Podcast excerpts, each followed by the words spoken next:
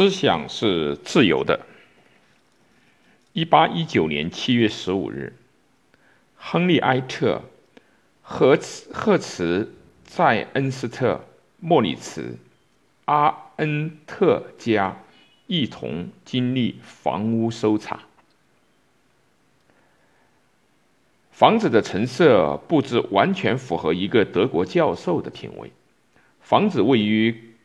科布伦茨城门前，紧靠由波恩通往哥德斯堡的马路。房子的正下方就是莱茵河河岸。从露台上放眼望远眺，越过莱茵河，可以看到德国中部山脉的支脉——七峰山。七峰山将整个地区温柔和谐地包裹起来。花园临街得到了精心的维护。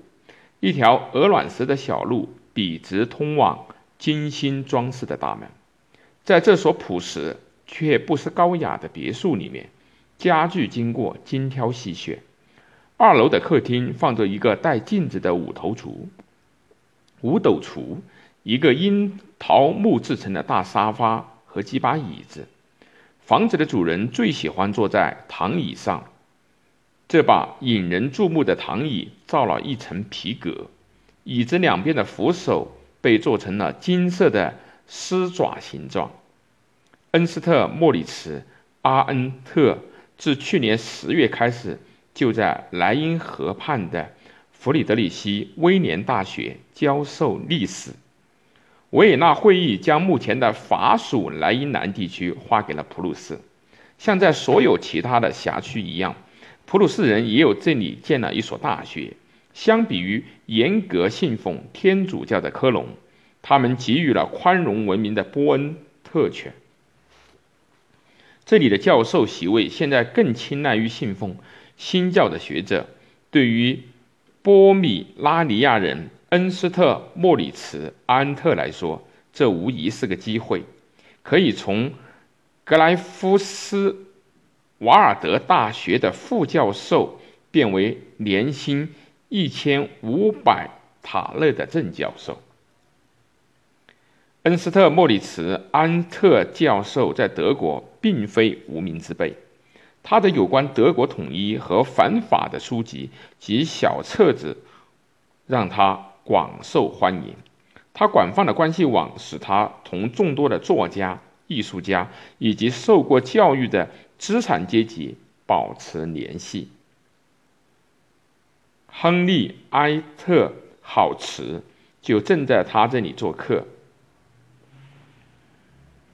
郝茨在世纪之交举办的文学沙龙名声在外。他刚刚从犹太教转信新教，这正合阿恩特的心思，因为他也在撰写神学论文，对。犹太教的评价不高。赫茨在这所莱茵河畔的房子里面感觉惬意，但这突然的骚动是怎么回事呢？人声嘈杂，咚咚的声响声夹杂着穿着皮靴的脚步声。他下楼查看，发现到处都是警察，他们把所有的东西都装箱，包括纸张、信件。手稿和教授的书，对恩斯特·莫里茨·阿恩特家中的搜查发生在一起政治谋杀案的侦破过程中。这位家有精致花园的教授被安全部门视为精神领域的纵火犯。他用宣扬民族主义的小册子教唆全国的大学生，甚至煽动了几起流血的事件。政治谋杀案的受害者是德国作家兼俄罗斯的总领事奥古斯特·冯·科茨布。身为沙皇之友的他，对大学生为德国统一和自由而进行的颠覆活动不以为然，依然定期在文学周刊上发表文章。正是这个原因，德国大学社团的成员在1817年具有传奇意义的瓦特堡节上策划了一场。焚书活动，并以嘲笑的表情将科茨布的《德意志史》《德意志帝国史》付之一炬。大学社团成员兼神学家卡尔·路德维希·桑德想让科茨布永远沉默。一八一九年三月二十三日，桑德在科茨布家人的眼皮底下刺死了科茨布，同时口中喊道：“去死吧，你这个卖国贼！”在德意志帝国没落和维也纳会议之后，德语国家的联合被称为德意志联盟。现在，德意志联盟的警察机构采取全方位的措施来调查这一案件。一八一九年的八月，人们在奥地利外长梅特涅的主持下，在温泉疗养地卡尔斯巴德召开安全会议。会议的成果就是卡尔斯巴德决议。决议规定，禁止公开发表个人的政治观点，媒体要接受严格的审核。大学生社团组织被禁止，教授如果有煽动蛊惑的行为，对政治问题展开论战，则将被无限期开除公职。一八二零年十一月，恩斯特·摩里茨·安特真的被停职了，他被控从事煽动性阴谋活动，法庭认为他只是涉嫌。在诉讼的最后，法庭既未判他有罪，也未认定他无罪。大学因此并未允许他重新上课。他在1826年放弃了教授职位，成了私人的学者。直到1840年，普鲁士国王弗里德里希·威廉四世才对他进行平反，这样他才能够最终在1841年成为波恩大学的校长。在一八四八年大革命后，他还曾短暂的投身政治，但这却是一次苦涩而又令人失望的经历，让当时众多像大学生、教授、作家、艺术家和记者这样的知识分子振奋的东西，完全不像表面上看起来那样可以一言蔽之。对于德国诸侯们的地区权益，人们感到失望，因为诸侯们在战胜拿破仑后视安定与秩序高于一切。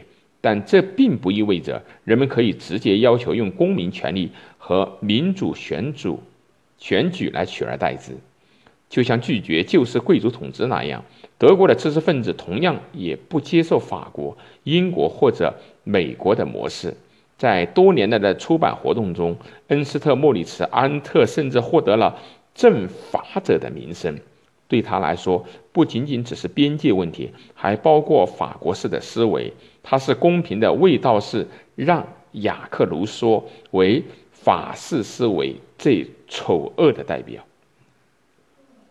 人们在寻找一条德国式的自由之路，很快就诞生了一个新的神话，一个关于民族的神话。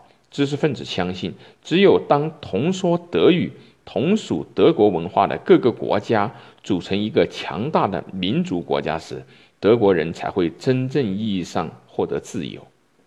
一场知识分子的运动开始了，为的是强化这一民族思想。格林兄弟撰编撰的词典就诞生在此背景下。同样受此影响的，还有弗里德里希·路德维希·雅恩创制的。体操练习，一种特有的德国式身体锻炼方式，是他真正关心的事儿。曾几何时，这种德国民族思想成为一些人视野中的救世良方。对于通过哪些实际的步骤来改善政治环境这个问题，他们几乎不感兴趣。民族是伟大和神圣的，谁会去管那些现实的小事儿呢？许多德国知识分子就是这样变成文化悲观主义者。同他们崇高的理想相比，这个世界简直是太糟糕、太乏味、太愚蠢了，而且太唯利是图、太优柔寡断。一个自认为对德国使命有更好认识的教授，怎么会深入辩论中去呢？去艰难地平衡各方的利益，他更喜欢的是著书立学，向人们表示厌世之情。恩斯特·莫里茨·安特也不例外。他在遣词造句上向来大胆，但这从来都不可以作为他受到迫害的理由。对于政客，他写道：“我们穷尽全力要从众多小民族中建立一个统一的德意志民族，而我们的组织们却对我们不忠，愿魔鬼取他们的性命。”对于贵族，贵族头衔和好的出身不代表本性美好。